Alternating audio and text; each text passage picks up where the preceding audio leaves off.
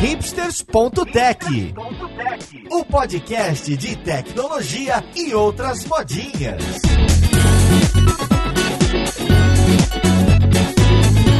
Olá, caríssimo ouvinte, seja muito bem-vindo a mais um episódio do seu podcast favorito. Meu nome é Paulo Silveira, esse aqui é o hipsters.tech. E hoje a gente vai falar de Power BI. Pois é, a gente já trouxe esse tema dois anos atrás, mas hoje a gente vai além. Vai ver como que o Power BI, como o Business Intelligence realmente comeu bastante do mercado e que tem muita área, muito local, usando essa ferramenta de maneiras que você talvez nunca tenha imaginado. Então vamos lá pro podcast ver com quem que a gente vai conversar. Para a conversa de hoje eu tô aqui com o Romenig Scrivani, que é diretor de Analytics e Comunicação Digital na DASA. Tudo bom com você, Romenig? Olá, Paulo, tudo bem? Prazer estar aqui contigo. Obrigado, obrigado aí pela oportunidade e abertura que a DASA sempre dá aqui para a Lura e para o time. E a gente também tá aqui com o Davi Neves, que é Tech Lead da Escola de Dados. Olha a responsa, hein, Davi? Tudo bom com você? Tudo jóia, Paulo. E aí, Romenig, tudo bem? Animado para mais um papo aí nesse podcast incrível. E olha só, tem a Escola Dados aqui tá representando bastante. Ó. É um pessoal que sempre me chama para ideia de podcast. Estou também com a Ana Duarte, que é instrutora da Escola de Dados de Alura. Oi, Paulo, tudo bom? Oi, gente, tudo certo? Animada para esse papo também, viu? E para completar, tô com o Daniel Siqueira, que também é instrutor da Escola de Dados. Oi, Daniel. Fala, Paulo. Fala, pessoal, tudo bem? Tô animado também pra gente bater esse papo hoje. E pelo que eu sei, aí na DASA, é engraçado, né, Romeninho? Às vezes a gente fala DASA e quem trabalha com tecnologia tem uma proximidade, mas às vezes não é todo mundo, não é? A DASA é uma empresa de saúde e tecnologia, eu vou chamar assim, que tá em muitos lugares, faz muita coisa e acho que você até vai colocar um pouquinho aí pra gente. É, eu queria entender como que uma empresa só, não é? Já é curioso a gente ter empresas de saúde que usam muito tecnologia, correto? Então tem todo o negócio de transformação digital, de saúde e tecnologia, etc. Acho que é um, é um ponto interessante. Mas aí a gente vai além. A gente tem ferramentas de ciências de dados, ou vai, vai, de análise de dados, vamos chamar assim. Desde as coisas mais mundanas, como o Excel, até as um pouco mais sofisticadas, como o Power BI e outros estúdios, mecanismos de dashboard, etc. Não são as únicas, correto? Mas o Power BI é um e dados são temas que começam a aparecer em outras grandes indústrias, né? Não só em fintechs e financeiras, como health techs. Eu não sei se vocês classificam assim hoje em dia, eu acho que sim. E aí é curioso que não é só aquela tecnologia super hardcore de servidores para guardar análise do sangue, hemoglobina, exames, privacidade, etc. É o Power BI da massa ali para fazer dashboard para as pessoas poderem tomar decisão e chegar mais rápido, etc. Porque é muito interessante o seu cargo de analytics e comunicação digital, né? Me chamou a atenção esse ponto. Então eu queria entender onde que aparece Power BI, em que áreas para resolver quais problemas. O Excel não resolvia e programação em Python seria muito difícil. Queria entender o contexto de vocês para ir o time da escola de dados da Lura, que tá aqui sorrindo, você não tá vendo, vocês não estão vendo, mas eles estão sorrindo. Acho que tô acertando em cheio aqui o contexto. Para eles poderem colocar, olha, como que o Power BI atende essas demandas e o que que tem de, de interessante que tá acontecendo no mercado. Legal, Paulo. Que eu começo aqui. Primeiro, de novo, prazer estar com vocês, todo esse time aqui para a gente conversar sobre o assunto. Sua pergunta não foi simples, né? Você, você rodou aqui por uma série de, de vertentes aqui para responder, então vamos fazer um papo aqui por algumas telas. Se ficar faltando é, alguma não respondida, a gente vai trocando, né? Primeiro, só falar um pouco de DASA no contexto geral. Então, DASA é uma empresa de saúde, então a gente se intitula assim, embora estejamos no processo de transformação digital desde 2018, e aí sim pode ser uma, uma health tech, mas acho que tecnologia hoje está embarcada em todos os lugares. Então, é, eu costumo brincar com o meu time que a gente é uma empresa de tecnologia que, por coincidência, faz saúde. É algo nessa linha. Nós temos três grandes negócios, assim. O primeiro negócio é medicina laboratorial, que é o exame de sangue. Você comentou, um exame de imagem, ultrassom, raio-x. Essa é uma modalidade de negócio. A outra modalidade são os nossos hospitais. Então, hospitais integrados na rede, onde aí, aí, provavelmente alguém já tenha passado por isso, que é um pronto-socorro, uma internação, uma cirurgia. E uma outra modalidade, que é o que a gente chama de coordenação de cuidado. Então, é uma área que, olhando dados, dados, olhando pessoas, ela entende qual que é a sua comorbidade, por exemplo, um paciente que tem alguma doença crônica, um diabético, com um paciente que está em tratamento oncológico, e cuida desse paciente por uma ligação, por um atendimento digital, garantindo que o paciente ele né, tome seus medicamentos, vá no, vá no médico na data que está combinada, garantir esse procedimento. E onde que dado entra nesse processo inteiro? Então, você falou de algumas ferramentas. O Excel atende? O Excel resolve uma série de problemas hoje. Então, é uma ferramenta ainda, eu diria que uma das mais utilizadas. A questão é a disponibilidade, como que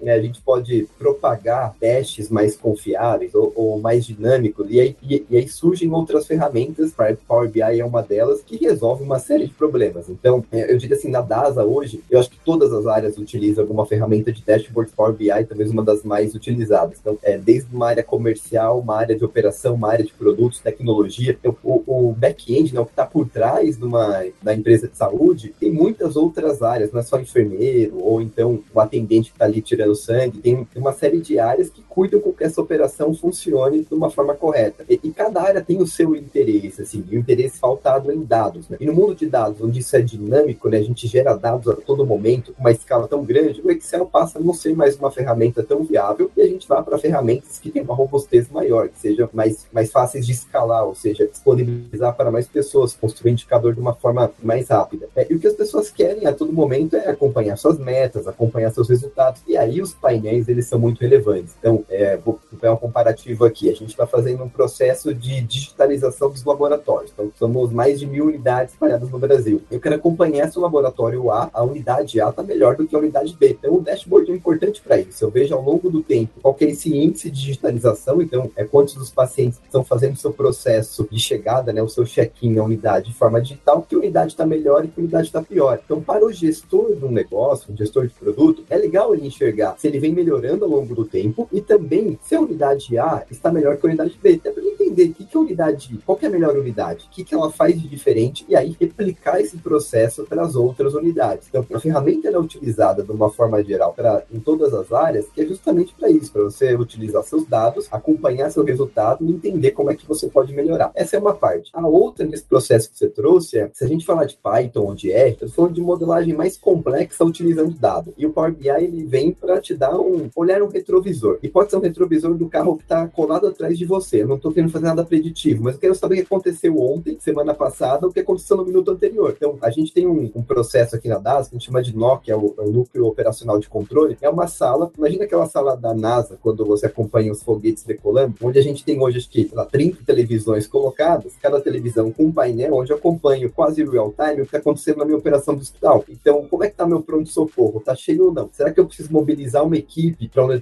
uma, determinada área? Como é que está a UTI? Está cheia, não está cheia? É, eu preciso apertar um botão de emergência em algum momento? Então, isso é quase real time. Eu quero ver todo instante, cada minuto, cada segundo que está acontecendo na operação. Mas eu posso ter um resultado, que é um resultado, eu quero saber como é que foi a receita, né? O quanto que eu atendi de paciente no dia anterior. Eu não preciso do dado real time. Eu posso olhar mesmo é um relatório do dia anterior, da semana anterior, porque não vai me exigir uma tomada de decisão naquele instante. Os painéis eles servem para isso. Quando a gente fala de R, Python, TensorFlow, qualquer outra ferramenta, ela vem para te dizer algo preditivo. Então, sabendo o que aconteceu agora, eu quero predizer: é, será que o Paulo agendou o exame de ressonância magnética em uma unidade? Será que o Paulo vai comparecer na data que, do exame que ele agendou? Então, vamos fazer uma modelagem preditiva de no-show. E aí, o Power BI me ajuda, depois que eu construir esse modelo preditivo, eu quero construir indicador de taxa de no-show. E esse indicador eu coloco dentro de um dashboard, numa ferramenta como o Power BI. Eu vou acompanhar a taxa de no-show colocando os filtros por modalidade de exame, então ressonância magnética, ultrassom, é, algum exame cardíaco. Eu quero acompanhar por unidade, então somos mil unidades. Que unidade tem uma taxa de no-show maior? Qual que tem uma taxa de no-show menor? Quero olhar por dia da semana. Então a ferramenta permite com que você explore uma quantidade enorme de variáveis dentro de uma única tela e te traga essas informações sem você precisar fazer muito clique, muito filtro. O que, que eu quero ver? Tá bom, nesse painel eu já quero enxergar quem são os melhores, quem são os piores, porque eu tenho um plano de ação para cada um deles. Então acho que respondendo sua pergunta de uma forma holística, eu iria por esse caminho. Não sei se eu respondi tudo, mas uh, do que eu peguei aqui, eu acho que deu pra varrer parte da resposta. Respondeu sim. Eu que tô com um pouco de vício esses últimos tempos, tenho animado em alguns episódios e eu trago duas, três perguntas simultâneas e os entrevistados ficam perdidos, obviamente. não, não, tem outra forma, mas é, respondeu muito bem. Eu queria acrescentar. Gostei. Você citou dois cenários que eu achei bem interessantes. Um, ah, como que tá andando a, a UTI em real time, eu quero saber. A outra, eu quero entender como que estão as, as diferentes unidades, imagino que de saúde para fazer exames, qual que tá melhor, qual que tá pior. Não para saber se tem uma emergência, mas para saber se tem algo que ali funciona melhor que a outra para eu aprender e tomar futuras decisões. Então não é de emergência, né? Não é nem para esse cenário, não é nem real time, que necessidade é mais um report que não precisaria ser real time para eu saber se tem, tem coisas a médio prazo que eu possa mudar. Ótimo. E você chegou a citar preditivo até. Então, eu só queria entender em que lugar que o Power BI fica. Por quê? Primeiro, esses dados, tanto para a UTI quanto para as agências de exame de sangue, etc., vêm de bases amigáveis ou as pessoas do Power BI que tiveram que trabalhar e garimpar? E aí, o segundo, você falou até modelo preditivo. modelo preditivo, isso é escrito no Power BI. Aí é uma surpresa para mim, tá? É uma ignorância total minha. É, o Power BI hoje em dia comporta pequenos modelos você põe lá, ou ele se comunica com o script em Python e aí ele roda e puxa para microserviços e um JSON e aí cospe na tela para a pessoa. Queria entender onde está o Power BI. Começando ali com a, com a primeira parte, organização dos dados, tá? E em 2017, então já tem alguns anos, a gente tomou a decisão de migrar o nosso parque de dados né, de tecnologia um cenário on-premise, então um servidor, um lugar onde tem ali um monte de computador, de grandes computadores, não, grandes CPUs, para nuvem. Então mandamos nosso dado para nuvem. E nesse processo de 2017 até agora, a gente trabalhou na organização dos dados. Então é permitir com que esse dado ele esteja estruturado. O que é o dado estruturado? Que eu possa fazer isso, não preciso garimpar tanto a informação. Se eu tenho mil laboratórios, cada laboratório está uma unidade né, laboratorial está padronizada com seu nome, eu consigo enxergar as informações que eu quero de cada unidade dessa. Eu diria que os dados eles estão minimamente estruturados. É claro, se eu vou criar um indicador que tinha, ninguém tinha pensado ainda, é novo, ou uma informação que não existia, minimamente eu vou ter ali que garimpar um pouco mais a informação para construir essas tabelas que a gente chama de data mart, onde de uma forma automática não precise mais colocar a mão, o Power BI vai rodar numa rotina diária, por exemplo, exemplo, atualizar esse indicador. É a primeira parte da, da resposta. A segunda, o modelo preditivo. O modelo preditivo não é construído em Power BI, mas o Power BI ajuda a enxergar as oportunidades. Então, eu dei um exemplo de no-show. Então, eu quero prever o paciente que vai faltar no dia do exame, é um problema para mim. Se o paciente falta, eu fico sem receber, o médico que faz o exame fica sem receber. Então, nessa cadeia financeira, todo mundo perde, até o paciente que faria, é, provavelmente, descobrir, pode, pode, descobrir um problema de saúde, ele fica ali sem assistência naquele momento. Eu tenho um, um quarto problema que é, por eu ter um no-show e as agendas elas são razoavelmente disputadas, é, possivelmente um paciente queria aquele horário e não conseguiu porque já tinha outro agendado, né? Então, como é que eu resolvo esse problema? Então, o Power BI me permite olhar essa taxa de no-show, tem um indicador que é criado, um indicador de no-show, eu olho esse indicador no tempo, se ele vem crescendo, se ele vem caindo e se existe oportunidade, ou seja, é um indicador que é um, está no patamar alto, é um indicador que tem diferença por modalidade de exame, ele tem diferença por região, então um no-show no Rio de Janeiro, será que é maior do que o no-show em São Paulo? Será que ele é diferente é, por dia da semana, igual comentei aqui no outro exemplo? Será que é diferente por horário? Essa taxa, é, ao longo do tempo, me permite pensar na hipótese. Então, olha como o Power BI já me ajudou aqui. Puxa, tem uma oportunidade. Estou vendo um indicador, tem uma oportunidade de melhorar esse indicador. Então, eu vou para uma outra ferramenta, um R, um Python da vida, e desenvolvo um modelo preditivo. Uma vez o modelo preditivo implantado, eu consumo de novo essa informação, e aí o modelo está implantado numa estrutura de MLOps dentro da nuvem, onde eu tenho um resultado ali que já foi é, disponibilizado, e eu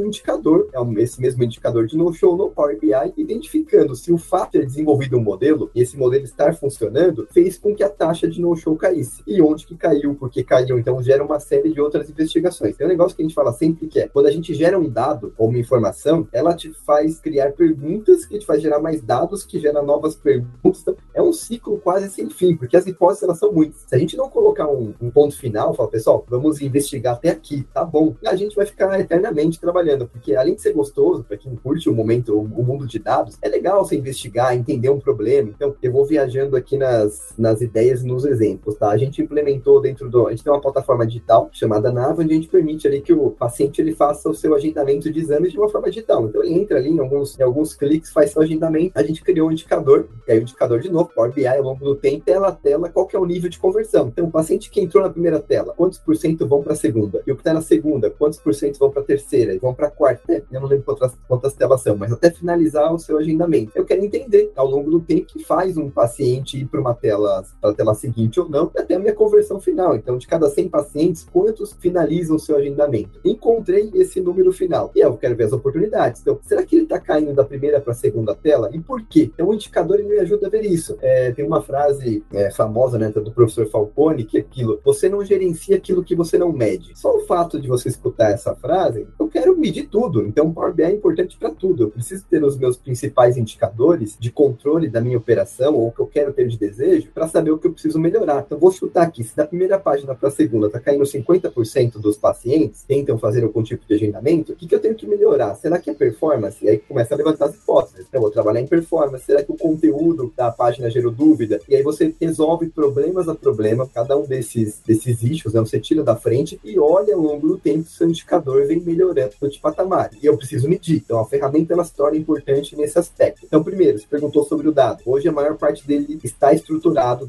numa, num ambiente cloud, onde me permite ter performance e agilidade para gerar os indicadores e que as áreas tenham autonomia. Poxa, já sei onde estão os data marks, nessas né, tabelas construídas, eu plugo ali meu, a minha ferramenta para construir um indicador de interesse. Então, a gente está falando aqui de centenas de data marks construídos. O segundo, o modelo preditivo é construído em uma outra ferramenta. E o terceiro, o Power BI serve para identificar que, uma vez implementado um modelo preditivo ou uma ação que foi tomada, se de fato teve algum efeito no indicador, que era meu indicador de interesse. Eu acho que você fez duas perguntas, responde três, acho que fecha esse contexto. Então, Rominig, em algum momento você comentou ali justamente de você tentar o máximo possível trazer essa digitalização, todo esse processo ali para toda a área comercial, né? E eu acho muito interessante isso, porque com certeza deve, você deve ter passado por um processo até mesmo de cultura de dados ali, de tentar trazer esse, esses desafios para toda essa área do comercial. Como é que foi todos esses conflitos, como você lidou? E se o Power BI, por ter essa simplicidade, toda essa facilidade de aplicação, ela facilitou ali no, no momento das pessoas conseguirem utilizar mais esse self-service BI, né? É, de fato ajuda, assim, a simplicidade da ferramenta, ela permite com que mais pessoas elas façam análises simples de dados, sem demandar para uma área core. Hoje tem uma área core, sem, sem poucas pessoas que olham toda essa estrutura de dados, analytics, BI, inteligência de mercado, só que não é capaz de atender a demanda de toda a empresa. Então a gente está falando de 50 mil funcionários e tem aqui um grupo pensando em BI em si, uma célula de 20 pessoas gerando indicadores. Não dá para atender a empresa inteira, mas a gente pode disponibilizar a ferramenta e dar o caminho das pedras. Então, autonomia para que as pessoas gerem os seus indicadores sem depender de uma área centralizada. Esse foi um passo. Essa cultura direcionada a dados, e todo mundo fala, né, não quero ser data-driven, data quero ser data-driven, ela passa das áreas entenderem a importância do dado e o quanto elas podem ter autonomia para fazer isso. E é um, é um processo muito de formiga de disciplinar, para que as áreas elas se empoderem da informação que elas têm. Eu acho que eu tenho um papel mais hoje de COI, assim, acho que de um centro de excelência, de disciplinar essas áreas a utilizarem. Então, na área comercial, vou pegar essa de exemplo. Está fazendo um onboard com um gestor novo que chegou em uma, da, na, em uma dessas áreas, e ele falou o seguinte: ah, não tem um painel onde eu acompanho o preço para marca a marca. Como o DASA tem 50 marcas no, espalhadas no Brasil, mas eu queria saber marca a marca, um hemograma, quanto custa em cada uma delas. Eu, pô, bacana, constrói. Ah, mas eu posso construir? Eu falei, óbvio que você pode. Ó, eu te falo, tem uma tabela onde está essa informação, é me traz quem que é o analista ou especialista do seu time para fazer isso, eu coloco alguém do meu time para te empoderar, para treinar, para ajudar. E se você não tiver uma pessoa, eu te ajuda até a contratar alguém. Tem algo que a gente fez, não gosto muito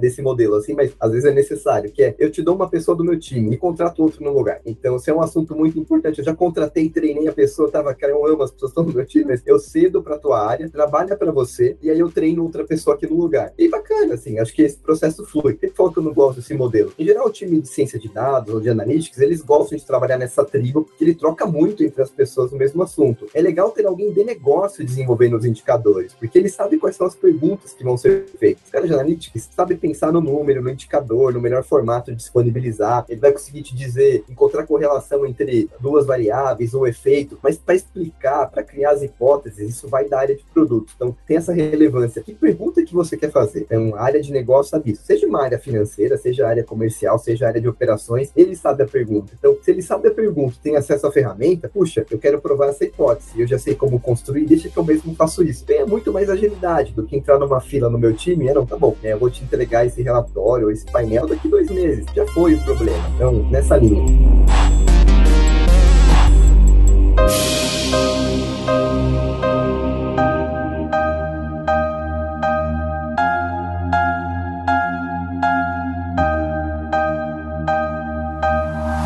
Da gente chegar em detalhes do Power BI, da ferramenta, né? A gente tem uma. O Power BI tem ganhado bastante destaque na Lura, já tinha faz tempo. Agora a gente tem essa formação nova avançada. A gente vai deixar o link aí, que tá no modelo do que a gente faz de Early Access, né? De beta. Mas queria pegar também um outro gancho do que você colocou, Romani, que você falou assim: ah, aqui na DAS a gente tem um, acho que chama nave, para acessar os exames, etc. Você conectou isso com Power BI de alguma forma. Aí eu queria entender até onde vão os limites do Power BI em relação a acesso e utilização. O usuário final, cliente, a pessoa que faz exame de sangue, de alguma forma está acessando algo do Power BI ou realmente é uma ferramenta completamente interna e que em, só vai aparecer talvez alguém puxe alguma coisa de lá indiretamente. Só para eu entender completamente o cenário. Tá, é uma informação interna. O paciente ele não tem acesso às análises de dados ou algum tipo de dashboard. Isso é gerado na falei do NAD que é a nossa plataforma, qualquer outro relatório para o paciente é feito na própria plataforma e não nesse, nos dashboards internos. Então, o Power BI ele serve as áreas internas, para a área externa a gente tem um outro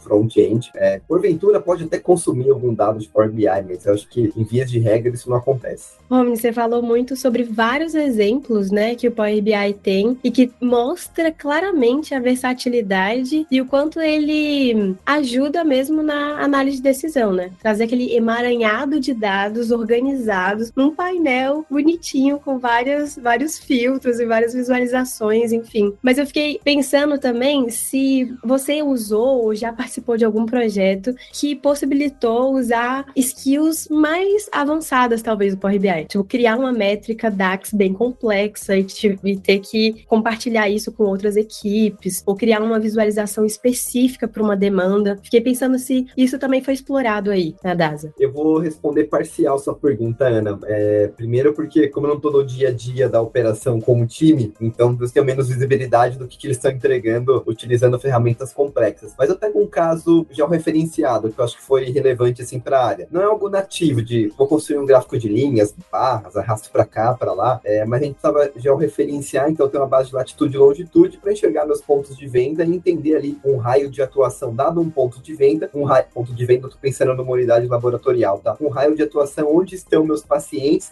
nesse raio de atuação, qual que é, é um indicador de atratividade? Então, até onde está meu paciente que eu tenho, a gente criou um, um índice de elasticidade, né? Então, a, até onde aquele ponto de venda pode, pode atingir um determinado paciente, porque isso me servia para entender se o paciente ele trabalhava ou morava em uma determinada região. Então, ah, estou atendendo um paciente que está muito longe, provavelmente ele reside aqui e trabalha aqui, né? Ou o contrário, né? Trabalha lá e o endereço me ajuda a fazer uma checagem de, de endereço. Esse é um caso que eu me lembro muito claro, assim, da gente entender, usar a ferramenta de uma forma um pouco mais complexa do que saindo é, de um gráfico de pizza, de linhas, de barras, e vou enxergar alguma coisa mais dinâmica. E o legal é, ele é dinâmico, né? Então eu posso clicar ali no estado de São Paulo, eu abro, explodo isso para a região. Dentro da região, qual cidade que é meu interesse? Eu vou falar de Taubaté, que é ali no Vale do Paraíba, onde a gente tem uma unidade, uma série de laboratórios. Eu vou falar de São Paulo, capital, que aí essas coisas começam a ficar mais complexas na, na análise da informação. Então, esse é um tipo de indicador e uma forma de explorar a ferramenta. Agora, deve ter outros gráficos mais complexos que o time usa? Deve ter. É, eu, eu sou desinformado aí na história. Ô, Menig, eu queria te perguntar também um, um, detalhe, né? Porque hoje em dia a gente tem várias soluções, várias ferramentas é, para construção de dashboards, né? De business intelligence e tudo mais no mercado. Por que, que a DASA escolheu utilizar o Power BI? Talvez eu esteja te perguntando isso meio que já desconfiando um pouco da pergunta, da resposta, porque eu tive a oportunidade de estar com o pessoal da DASA mais ou menos durante um mês, né? O pessoal do comercial e de RH, e eu sei que vocês trabalham com o Microsoft Excel. Mas eu queria saber o porquê que vocês escolheram essa ferramenta, essa solução, por que usar o Power BI? Deixa eu te fazer uma pergunta antes, Daniel, para você ou talvez para Paulo. Podemos citar nome de outras ferramentas aqui ou vamos. Você pode citar nome de ferramenta, de concorrente, de. Tô liberado, é isso. É. Tá bom. Por que que, por que, que o Power BI é uma das, é uma das ferramentas? Eu, eu vou citar aqui o caso que é. Quando eu cheguei na DASA, em 2017, a gente tinha Click e MicroStrategy, basicamente de ferramentas é, de BI. Excel nunca foi uma ferramenta de BI pra gente, né? Então tinha as duas. E as duas atendiam ok, assim, por um processo. A gente não tinha um dado estruturado, então eu vim com o mandato de estruturar uma, uma área de dados na empresa, construir o time de analítica, era, era zero, assim, era eu que. E a primeira parte do processo foi quais são as nossas dores, o que a gente quer resolver como empresa, e dentro desse processo, entrou, vamos fazer uma revisão das ferramentas que nós temos hoje, todas as ferramentas, desde cloud, que não existia, fizemos uma POC com Google, com a Amazon, com a Microsoft, com a IBM, para escolher qual seria a nossa nuvem da DASA. Para a plataforma de BI foi a mesma coisa. E nesse processo, as ferramentas finalistas né, do processo ali nem foi Power BI. A gente ficou com o Tableau e com o Click como ferramentas finalistas, e o Tableau foi escolhido como uma das ferramentas. E o que a gente percebeu é pô, o Tableau é uma ótima ferramenta e ela nos ajuda muito dentro de um processo mais corporativo de, de gestão. E quando nós nos juntamos com hospitais da rede, hospitais tinham uma cultura de usar Power BI. E aí a gente ficou no, no né, eu como gestor ali da área de dados, a, a responsabilidade era, vamos tombar tudo para Power BI. Então imagina, você tem, não estou falando de centenas, estou né, falando de alguns milhares de dashboards construídos em cada uma das plataformas. Tombo para a plataforma A, tombo para a plataforma B, ou a gente continua trabalhando com as outras. Deve ter um motivo para cada uma ter sido escolhida. E o principal foi, o Power BI ele é mais friendly para o usuário. Então, na, na mão de 50 mil pessoas, e que não seja 50 mil, que sejam mil pessoas utilizando, é mais fácil, ele é, é mais dinâmico, assim, mais simples de, de, aprender a ferramenta. Então, o que a gente entendeu é que para a operação do dia a dia, acho para a massa das pessoas, é melhor trabalhar com Power BI. E a gente deixou o Tableau para a ferramenta mais corporativa. Então, a escolha, ela foi muito porque a gente herdou uma operação que já utilizava Power BI e enxergou qual foi o poder é, dessa ferramenta. Assim, se alguém escolheu utilizar Power BI, não foi, ah, acordei hoje, vou utilizar Power BI. Tinha, tinha um propósito. E ela atende muito bem. Na pergunta que até o, o David tinha feito antes, as áreas, elas gostam muito mais de usar a ferramenta do Power BI do que Tableau hoje em dia. Além, sem falar na questão de custo, assim, tem uma questão financeira que ela é relevante nas duas ferramentas. Então, entregar um Power BI na mão do analista hoje, o comercial, ou de operações, ou da área financeira, ele faz os dashes muito mais rápido. O Tableau ele faria? Faria, mas ele vai complicar em outro cenário. A gente deixou indicadores mais corporativos, os indicadores da nossa estratégia hoje, eles estão voltados numa ferramenta Tableau, e os indicadores da operação, que é a maior parte, hoje construídos em Power BI. Então, a decisão foi assim. Perfeito. Aí me fez pensar também até nesse compartilhamento no geral, né? Imagino que esse compartilhamento ele seja feito em diversos níveis hierárquicos, assim, para consulta. Aí eu queria saber se vocês até utilizam um segurança nível de linha dentro do Power BI para esse processo. É uma curiosidade mesmo, para a gente saber se o RLS é aplicado mesmo. Tá bom. É, hoje o acesso à informação, seja via Power BI ou Tableau, está vinculado no nosso AD, que é o sistema que faz a gestão de permissionamento de acessos. E os painéis, eles foram construídos em camadas, aí talvez no nível de linha, que é, eu tenho grupos de acessos, aí são grupos no AD, onde eu coloco o nível hierárquico ou quem deveria ter uma camada de acesso dentro do AD e cada bloco do AD tem acesso a uma quantidade de painéis. Então vamos pegar assim, é Pedro Bueno, que é o nosso CEO. Ele está num grupo de AD, que é um grupo único dele, onde ele, onde ele é um master, ele pode ter acesso a todos os painéis. Comitê executivo vai ter acesso a uma camada talvez menor do que a, a que o Pedro tem. Desce para toda a camada, onde você vincula cada nível de painéis aos ADs que tem permissionamento. Mas uma vez dado o permissionamento, né? Então, ah, esse nível de permissionamento pode ter acesso a esses painéis, os painéis são vinculados ao, ao grupo. Ah, estou divulgando um painel aqui que eu dou acesso para todo mundo. Então eu marco aqui esse painel, ó, todo mundo pode ter acesso, não precisaria nem pedir autorização. Ó, esse grupo aqui é um grupo que só o time de pessoas pode ter acesso, tem salário da, da, da DAS inteira. Então não dá para divulgar isso para todo mundo. Então tem que ter assim um nível de controle, porque se, se não tivesse, a gente teria indicador, pode ser indicador sensível, nós como empresa listada, indicador financeiro ou é, fazer uma estimativa de receita do próximo quarto. Essa informação é uma informação sensível que não pode estar na mão de todo mundo. Então, uma área de relação com investidores vai ter acesso a esse dado. É, então, existe sim essa camada de controle no acesso à informação. Voltando ao que você tinha falado, né? É, aqui na Lura a gente está, eu tenho tocado alguns projetos de engenharia de dados. Então, a gente está trabalhando com dados em tempo real, né? A gente utiliza, por exemplo, o Spark Streaming, organiza isso com Airflow e tudo mais. Então, é uma operação super ali complexa. E quando a gente trata, trata os dados ali, joga num data lake, né? Trata os dados e tudo mais, a gente para nessa questão que você comentou no começo, né? A gente vai disponibilizar isso para uma galera que quer fazer uma análise preditiva, seria a galera mais cientista de dados, ou a gente quer disponibilizar isso para uma galera que quer fazer fazer um dashboard, quer fazer uma análise, quer fazer o um controle, né? E esse pessoal da engenharia de dados, eles não mexem, não tem essa expertise de trabalhar com Power BI ainda. Então eles procuraram outras soluções ali, outras ferramentas, e até foi novidade para mim, não sei se você conhece o Apache Zeppelin, uhum. e uma ferramenta que eu achei super complexa, porque eu já trabalho com Power BI, e eu fiquei, eu só pensava isso, meu Deus, se eu pegar,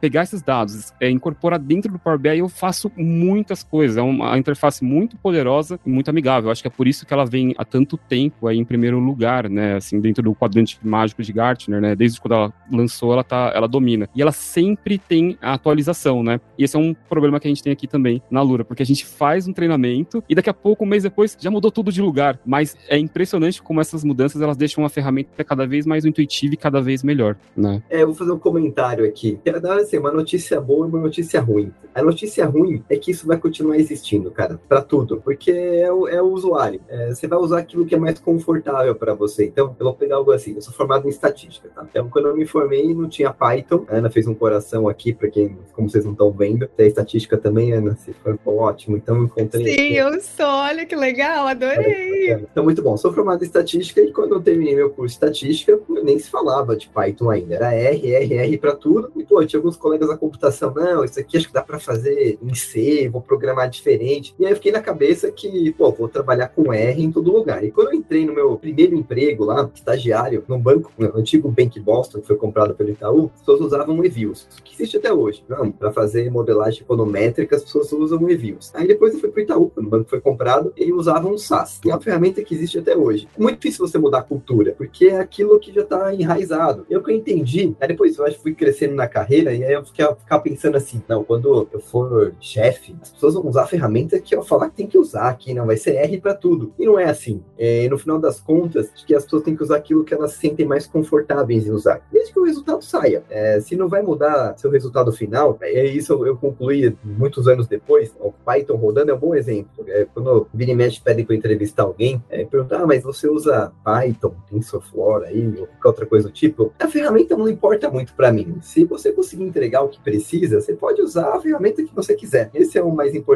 E para ferramentas de, de dashboard, é muito parecido. Tem área do meu próprio time que usa hoje Data Studio, tá vinculado lá no Google. Ela você resolve seu problema no que você quer ver agora. Não, quero ver instabilidade da minha plataforma. Tudo bem, não precisa você criar, plugar isso no Power BI. É para uma solução específica. E eu vejo, você falou da área de, dados, me remeteu muito a um painel que geraram um tempo atrás, na época, quando começou a pandemia. Não, eu estou pegando aqui quantidade de exames realizados por praça. A gente construiu isso em, em Power Em Tableau. Tinha outras ferramentas sendo utilizadas. Eu não sei nem o nome da ferramenta, mas montaram isso lá no site, ficava disponível. Ela resolveu o seu problema. Se tinha algum propósito certo para você fazer isso, tudo bem. Agora você tem uma questão que você pode disciplinar, é mostrar qual é a vantagem da ferramenta e o que ela te permite fazer de diferente. É, e quando você consegue catequizar né, as pessoas para que elas entendam primeiro o poder do dado, então que aquilo permite com que você tome decisões mais assertivas, que a sua decisão é pautada no número e não no achismo, ela permite que você, olha, tendo essa ferramenta que eu consigo fazer análises que a ferramenta Power BI permite, a sua ferramenta Apache não, não vai permitir, você ganha o seu usuário. É cômodo, você conhece aquela linguagem ou ele descobriu, estudou, é difícil mudar. É a mesma coisa que você falasse de banco, ah, é, você tem uma conta aqui no, no Bank e ofereceram para você mudar para o Santander. Eu estou acostumado já no web, eu não estou fazendo jabá para nenhum dos dois bancos, tá? Eu não, não sou cliente de nenhum dos dois. Para começar, mas estudo os dois pensando em transformação digital. Ah, puxa, é muito mais fácil aqui eu operar no Nubank, eu estou mais familiarizado com a plataforma, eu não quero abrir conta no outro banco. É um pouco disso, assim, você se familiariza com o modelo de trabalho, com, com um negócio e não quer mudar. E pega algo simples, não vou nem falar de banco aqui. Pode usar Android, pode usar iOS. Então, ah, eu tenho um iPhone, tenho iOS. É difícil você tirar alguém da cultura que está disciplinado a usar uma ferramenta e migrar para outra. Eu vou pegar meu caso. Trabalhei numa empresa em que o telefone corporativo era um, um Android e eu uso iPhone desde sempre. Pô, era sofrível interagir com os dois, assim. Eu usava o telefone corporativo só para fazer ligação ou, enfim. É, e acabei usando o telefone particular para quase tudo e migrei para ficar só com o telefone pessoal porque eu tinha mais comodidade em usar aquilo. Agora, eu tenho colegas que odeiam um iPhone e prefere. Essa mudança, desde de um device que você tem, assim, um aparelho que você, você é mais usar um ou outro, você faz o mesmo paralelo para uma ferramenta. Então, eu não sei qual que é o, o seu aparelho de telefone. Imagina que seu colega de engenharia de dados ele usa um Android, ele tem lá um Samsung na, na mesa dele. Você vai conseguir convencê-lo a mudar para o iPhone? É difícil você criar essa cultura. Agora, pode Já tentei, não deu certo. É, não, não, não, vai rolar agora. Coisas novas podem nascer já em uma outra plataforma, mostrar a integração. Se corporativamente é algo impeditivo, então, não, não dá. Vamos pegar um caso aqui. A gente tem um painel, um site foi criado, é um portal DDD, Democratização de Dados DAS. Foi um projeto que a gente começou lá atrás. Então, ó, os indicadores de meta, indicadores que direcionam a empresa, eles estão sendo divulgados nesse portal. Então, as pessoas que quiserem ter acesso, elas têm acesso aqui. E a gente criou uma camada de acesso até para externos. Então, ah, tem franquias que querem acessar algum tipo de informação, a gente plugou nessa camada. Ele é feito em Tableau e é mandatório. Então, cara, se você quiser que o seu cliente externo acesse a informação, você vai ter que fazer em Tableau. Não tem muita discussão nesse aspecto. Agora, se quer fazer algo que é para o seu dia a dia, faz na ferramenta que for mais confortável para você. Perfeito, Rumenig. Eu, aqui na Lura, a gente tem uma particularidade, né, que a gente, muitas vezes nos projetos que a gente faz, a gente não está focado só em resolver aquele problema, mas a gente é uma escola, então a gente está interessado em ir lá, resolver qualquer problema naquela determinada ferramenta e depois ensinar para os alunos e para as alunas, né? Então a gente tem essa característica de mexer com muitos softwares para resolver o mesmo problema e a gente, e, naturalmente, às vezes acaba comparando um pouquinho um com o outro. E para mim, assim, um grande diferencial do Power BI, eu quero levantar essa bola para vocês, né? Para ver o que, que vocês acham. Assim, tem dois, na verdade. Primeiro, eu acho que o poder de a gente tratar esses dados dentro do Power BI, o Power Query, que ele é bastante versátil, mas para mim, assim, um grande diferencial em relação às outras ferramentas é o DAX, que seria o Data Analysis Expressions, então uma linguagem própria ali para análise de dados dentro do Power BI, mas é um dos pontos que você trouxe, eu fiquei refletindo sobre isso, né? Sobre como o Power BI ele é intuitivo, ele é, ele é versátil. Então, para uma pessoa já começar a trabalhar ali com linguagem DAX, que remete bastante ali às fórmulas do Excel, né? Ela já consegue no mesmo dia, de repente ela já consegue trabalhar, mas para ela trabalhar bem com a linguagem DAX toma um certo tempo, porque ela tem que entender um pouquinho de modelagem, ela tem que se aprofundar um pouco mais. Mas eu não vejo nenhuma outra solução com esse mesmo poder da linguagem DAX, né? E eu queria levantar essa bola para vocês. Não sei se vocês concordam com isso ou se tem uma outra visão. Quer pegar, Davi, não. que corresponda? não, eu gostaria de acrescentar aqui, na verdade, né? Porque o, o Dani falou sobre justamente essa questão do DAX, né? Mas antes a modelagem. O Power BI, o perigo tá aí, né? Porque o Power BI é intuitivo, ele é fácil de se mexer, a gente importa os dados lá, as tabelas se relacionam automaticamente, e aí a gente vê assim, tá, beleza, o que que tá acontecendo aqui? Porque ele meio que faz ali o caminho pra gente, ele facilita um pouco mais a nossa vida, mas não necessariamente ele tá facilitando. Então, normalmente, quando a gente tem que utilizar a ferramenta, a gente vai manusear, é interessante a gente ficar atento aos relacionamentos entre as tabelas, verificar se esses relacionamentos fazem sentido, entender todo o modelo desses dados, como tá essa conexão, para depois a gente fazer esses cálculos, porque senão aquela métrica que a gente vai estar tá avaliando vai trazer um resultado errado pra gente, né? É, tem um trabalho do time de aprender de fato a usar a ferramenta de uma forma correta, né? Então, não é porque tá lá é simples de usar, garantir que aquilo é consistente. Eu acho que eu vou começar respondendo para a sua pergunta aqui, Davi. Tem um lado do. Como, como que a gente posso dizer assim? Eu acho que é um teste de sanidade no número que você gera. Então, usei aqui uma forma mega complexa dentro do Power BI, porque está disponível, né? Então, tem um DAX aqui que vai facilitar a minha vida. Não preciso levar para Excel para depois voltar para o Datamart. Eu já vou fazer tudo direto dentro do Power BI, mas fazer as perguntas aquilo faz sentido. Então, esses dias me mostraram um negócio, cara. Deixa eu ver se eu pego o exemplo. Era alguma taxa que era, era impossível de ser assim. Onde você faz uma conta. Ah, mas eu vou pego o exemplo correto aqui, se ele, se ele me ocorre né, quando estiverem falando aqui. Mas mostraram um negócio que era assim: eu tenho um número de. É, é número público, tá divulgado. A gente tem 10 milhões de usuários únicos por ano na DAS. Então, todo ano passam 10 milhões de pacientes pelos nossos laboratórios ou hospitais. E aí mostraram uma análise que iam chegar no número que dava, sei lá, 30 milhões de, de pacientes. Fazendo. É, era, era um negócio de conversão, que era uma taxa, mas fui fazendo a conta reversa. Falei, pô, mas se essa taxa for verdade, o número de pacientes da DAS vai ser tipo de três vezes mais do que é. Deve ter alguma coisa errada aqui. Ou a minha premissa está errada, ou o número está errado. Então, fazer o teste de sanidade é importante. Por isso que o cara do produto, e é uma pergunta que vocês fizeram aqui, é, é melhor alguém do produto desenhar o indicador, porque ele pode corroborar se aquilo faz sentido ou não e fazer essas perguntas corretas. Então, não, não dá para ser 30. A gente teria quase toda a população da ANS, né, que tem seguro de saúde, cadastrado passando pela DAS. Então, esse é um exemplo. É, outra que você falou do DAX facilitar, eu acho que outras ferramentas têm sim possibilidade. O próprio Click tem algumas coisas legais que dá para fazer. O Tableau tem uma, uma parte muito forte é, de fórmulas integradas dentro dele que permite que você gere também indicadores complexos. Eu, eu gosto também da utilização. E você pode usar Alteryx, por exemplo, plugado em alguma dessas ferramentas. Eu acho que a, a leitura é bem nativa, assim. Acho que a integração Tableau com Alteryx é nativa, a Power BI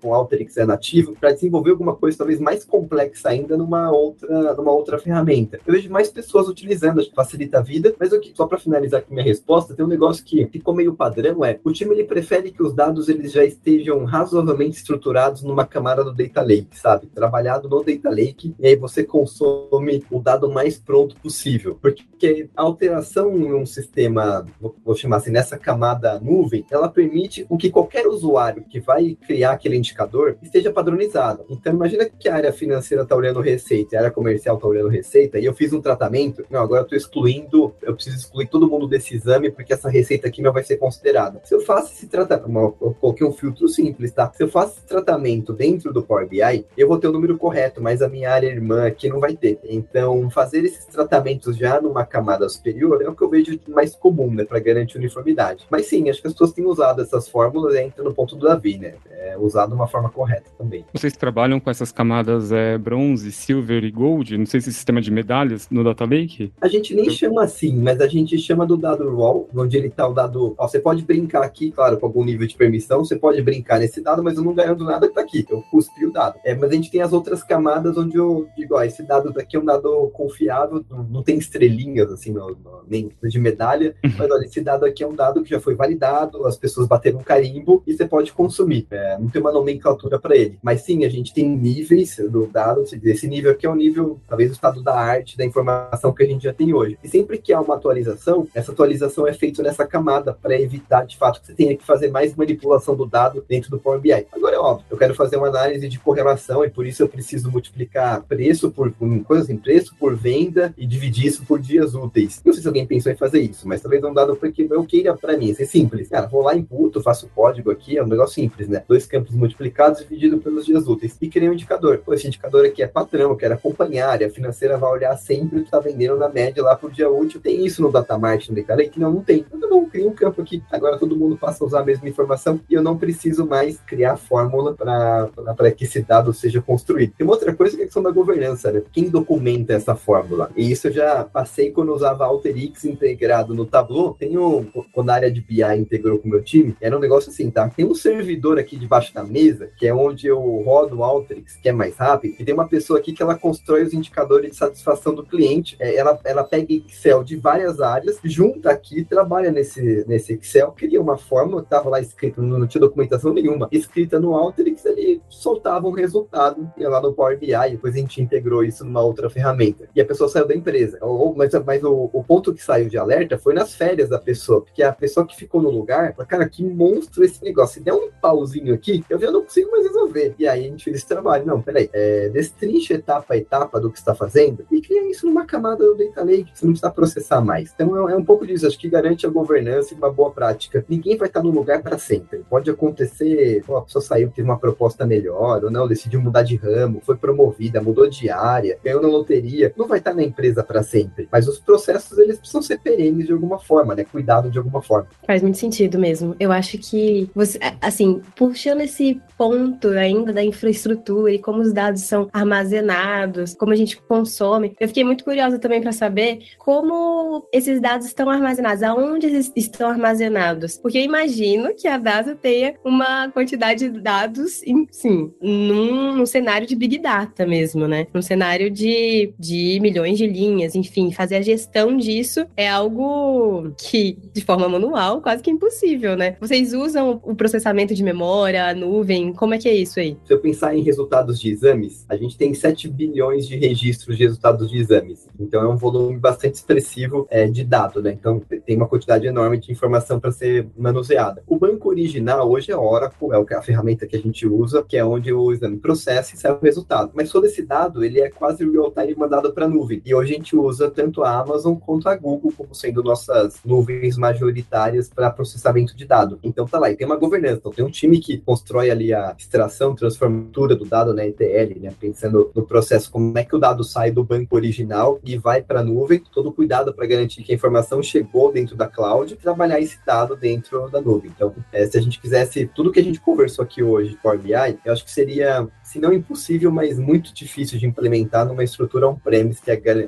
no banco de dados original. Dá para fazer isso, assim, a Oracle é uma excelente ferramenta e tem outras ferramentas que permitem, análise de dados, mas a gente entendeu que a nuvem ela seria um acelerador na democratização de dados. Então, o dado vai para lá e de lá todo mundo pode consumir onde estiver. Então, se eu estou aqui no meu note em casa, ou, ou no escritório, ou enfim, nos Estados Unidos, manipulo o dado como eu quiser. Legal. E imagino que a integração com o Power BI também ela é mais facilitada, né? Porque Pela tem... caramba, muito, muito, muito. É, o, fato de, o fato de estar na nuvem permite que eu tenha esse dado. É, primeiro, ganho velocidade, né? Porque eu não preciso usar um servidor local para processar. Eu uso toda essa memória que você disse, né? A máquina virtual processa meu dado e eu escalo essa máquina para quantos quads ou cores eu quiser na nuvem pago por isso, claro, né? É, mas tem um processamento muito mais rápido e uso o Power BI como sendo o grande leitor desse dado já trabalhado. Legal, eu gosto de, desse ponto porque gente consegue perceber que o Power BI se integra para vários tipos de fontes diferentes, né? Tipo, desde bancos relacionais até, sei lá, da web, sabe? Então, dá mais versatilidade para a própria ferramenta. Mas eu vou puxar um ponto aqui, talvez eu desvie um pouco o assunto, mas é porque eu gostei muito, Romney, que você é da estatística, né? Então, talvez eu puxe essa, essa sardinha aqui, que para mim a maior vantagem do Power BI, para além de toda essa integração que eu acho incrível, porque os dados é o cerne, né, da análise análise, eu acho que a ferramenta é intuitiva. E isso traz essa. Não é. Assim, ele é comum, ele é bem difundido, mas ele também entrega, sabe, essa versatilidade dentro, para quem constrói. Não só para quem distribui, mas também para quem constrói. Eu não sei se vocês todos aqui, né, que trabalham com o Power BI, que criam, também tem esse sentimento. Mas, por exemplo, o R, que você citou, ele não tem tanto isso, né? Não, não fazendo esse fuxicho aí com, com outros paralelos do BI, mas eu, eu vejo que esse é um, um estranhamento que você tem com a própria ferramenta. O que não acontece com o Power BI, por exemplo, né? É muito mais amigável. Eu deixo até essa sugestão para quem tá escutando, e quem nunca viu o Power BI, dá uma olhada. Você acha mesmo que é intuitivo? Porque você clica, arrasta e ele traz essa, essa curva de aprendizagem um pouco menor, né? Eu diria. É, eu acho que são funcionalidades diferentes, assim, Ana. É, o Power BI, alguma ferramenta de dashboard, é, é o retrovisor do seu carro. Então, eu quero construir esse indicador ou qualquer outra análise, mas olhando muito sobre um dado que já existe, o que já aconteceu. Você vai para R ou para Python, eu quero trabalhar com alguma coisa mais prospectiva, né? Então eu vou olhar para frente. Ou vou construir algum tipo de algoritmo, ou CR, sabe? É, quando você tira foto de um, de um, documento, ele faz aquela leitura automática do documento, captura os dados. Se eu quero cadastrar um cartão de crédito em algum site para fazer a compra, aproveitando né, Black Friday, ele tira ali a, a, foto do seu cartão de crédito, ele já lê o número, nome, data de validade. Você não faz isso no Power BI. Então você precisa de outras ferramentas. Acho que é o caso de uso define qual ferramenta você vai usar. A maior parte parte deles, eu não, não vou falar de modelagem preditiva ainda. Eu quero resolver problemas operacionais. Por isso que eu acho que os dashboards e BI ainda é uma área, uma área né? É um, é um assunto muito relevante dentro da, da companhia. Primeiro, porque precisa escalar isso para que várias áreas utilizem, né? E utilizem mais ainda a tomada de decisão pautada em dados. E outra é que permite que você faça as perguntas corretas. Não quero resolver problema operacional hoje. É o que está acontecendo que eu tenho desvio de amostra. Ah, você tirou o seu sangue e era para ter mandado para o lugar A e foi para o lugar B. Com o indicador, você corrige isso. Ah, tá acontecendo mais é, na unidade A, na unidade B, na unidade C, acontece mais em São Paulo, no Rio, em Brasília. A ferramenta permite isso, mas estou olhando para o passado. Veja, é um caso que já aconteceu, mesmo que eu te falei do mapa. Eu estou enxergando dados que já existem, que já acontecem. As outras ferramentas não, quero olhar para frente, quero vou desenvolver um, um, estudo de caso diferente. Por isso que eu acho que é, é mais amigável, é muito mais amigável. Mas ele tem um propósito mesmo de ser mais amigável, porque eu quero ter uma solução mais simples, tomar decisão mais rápido. O mais interessante é que essa ferramenta que você comentou bastante, Romini, que é o Alterix, né, que ele permite você utilizar as duas linguagens do por debaixo dos panos, né, que é justamente o Python e o R. E aí facilita essa, essa integração. Tem um propósito e aí com com Power BI você faz toda toda essa visualização desses desses modelos que você cria, enfim, das predições, né? É, eles vieram muito nessa linha, assim. A, vou pegar até a sua, a sua seu comentário vincula com a Ana. Se eu abrir um R hoje, tirando um R Studio, eu vou ter uma linguagem bruta onde vou ter que programar. Então, ah, o A recebe o vetor tal de tais variáveis, vou rodar um GLM, criar, criar um outro modelo, mas dentro do, do Alteryx eu posso fazer essa, essa conexão. Ele permitiu abrir tanto uma tela de programação ou modelos pré-prontos que usam a estrutura do R. Aí você vai ter o seu arrasta, clique arrasta aqui, sabe, para você fazer o desenho da sua modelagem. Então é uma ferramenta que veio para dar um front-end ali diferente e tornar a vida do usuário mais fácil. E é ótimo. Então não precisa ser estatístico, ser um profissional da computação para construir modelos, porque a ferramenta lhe permite. É claro que depois aí eu vou fazer fazer a defesa dos estatísticos aqui, para fazer análise de um modelo, é importante ter pelo menos um, um pouco de conhecimento da ciência para dizer, ah, esse modelo aqui é um modelo que faz sentido, ou um modelo que não faz sentido, uma, uma mínima análise de dados. É, mas para quem não entende nada, é ótimo. Eu, eu, eu, crio ali um primeiro modelo de previsão é, com poucos cliques. Mas só defendendo, assim, né? A gente também pode usar o Python e o R dentro do Power BI, né? Só para. Né? Pode. Não é comum não é comum, mas pode. Acho que né, eu vejo muito mais a, a, versatilidade da ferramenta e você olhar o seu histórico e falar, quer tomar decisão aqui. Eu vou pegar, assim, a gente vai premiar umas unidades agora, é, garantindo que os, o, a gente lançou o Nave, nossa plataforma digital, já tem um tempo, e todos os resultados de exame saem lá. Você pode fazer várias coisas na plataforma, mas uma delas é checar seu resultado de exame. Então, você não precisa ir na unidade buscar o resultado, não precisa pegar o papel. E nem entrar no site da marca, onde você pode esquecer seu usuário. Ali no aplicativo é muito mais simples, é mais cômodo e você carrega para onde você quiser. Todo o seu histórico está lá. A gente quer que os pacientes todos peguem o seu resultado dentro da plataforma. Por que, que a unidade, vou pegar uma unidade do Tatuapé da DASA, tem um índice de digitalização de 80% e eu pegar uma outra tem um índice de 30%? O que, que faz os pacientes dessa unidade, não deve ser os pacientes, provavelmente a gestão, 80% já está usando a forma digital e na outra só 30%. Comparáveis, tá? Vou pegar as mesmas modalidades de exames. Alguma coisa no processo é diferente. Uma grande vantagem eu gerar o um indicador e já poder fazer esse filtro e dar aqui as melhores, as piores, eu tomo uma ação. Precisa de modelagem? Não. A ferramenta foi construída para isso, né? Para te dar indicadores mais simples e rápidos. Pensando, assim, mais sobre todo esse assunto que a gente está falando, de conexão e tudo isso, assim, uma, é, o que mais acontece, assim, de pessoas me procurando é muito de consumir API com o Power BI. Muitas pessoas têm esse interesse de ter essa conexão ali, de consumir várias APIs, conectar, tratar esses dados e tentar relacionar essas APIs aí e encontrar uma solução. E, e aí foi até um dos objetivos que eu, que eu tive aí de fazer. Eu fiz um curso focado na linguagem M, que é de tratamento de dados lá no, no, no Power Query, e aí ele possibilita você fazer toda essa manipulação dos dados que vem da TI para dentro do Power BI de forma tratada, sem processar muitos dados, você consegue trabalhar de uma forma bem simples, assim, mas basta você conhecer a linguagem como um todo. É um recurso bem interessante.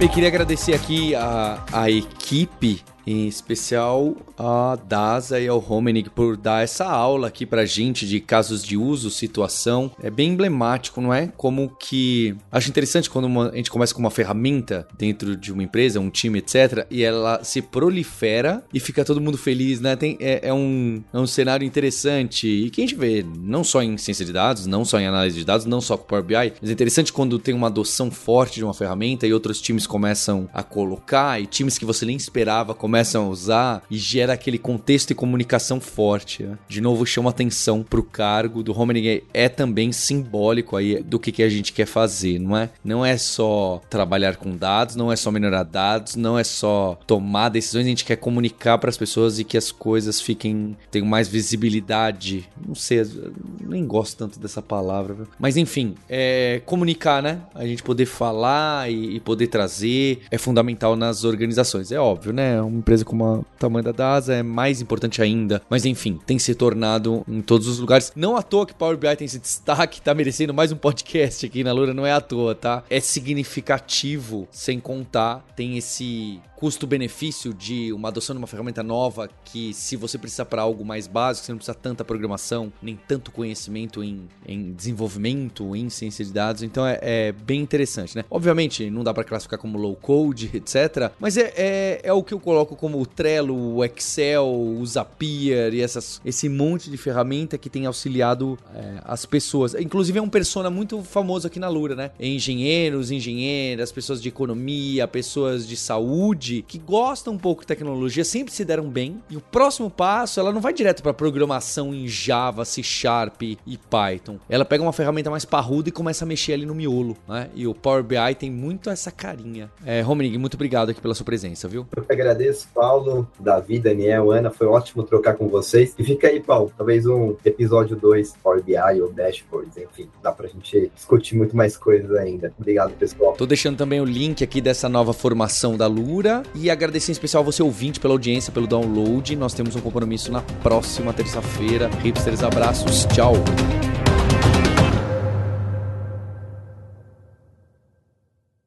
Se você gosta de podcast, a gente tem também o scuba.dev, que é onde a gente conversa com alunos e alunas da Lura que mostram como que na carreira deles foi importante essa mistura de conhecimentos, não é? Essa multidisciplinaridade, esse deve em T que a gente bate na tecla aqui no podcast do Hipsters e na Lura. Então você pode procurar o scuba.dev no seu ouvidor de podcast preferido, ou também no YouTube, lá em youtube.com/lura, tem ali uma playlist só dos Scuba Dev. Tem muita coisa legal de profissionais de vários perfis distintos, né? Tem gente que se tornou dev depois dos 30, tem gente que era açougueiro, tem gente que já era dev, hoje em dia, né, o Charles Assunção, hoje é dev lá na República Tcheca, trabalhando na Microsoft. Tem pessoas que trabalham com Q&A, né, com qualidade, com testes. Tem também pessoas que ainda estão em estágio, então tem gente em carreira avançada, mostrando para você a importância de conhecer muitas coisas diferentes. Tem gente mostrando a importância de você se aprofundar nesse instante. Vai muito ligado com o que, que a gente traz aqui e pode estar tá bem ligado com a sua carreira. Então entra lá em youtube.com/lura, dá subscribe, ativa o sininho e vai lá na playlist do scuba.dev. Este podcast foi produzido pela Alura, Mergulhe em Tecnologia, e Faculdade FIAP, Let's Rock the Future. Edição e sonorização, Radiofobia Podcast e Multimídia.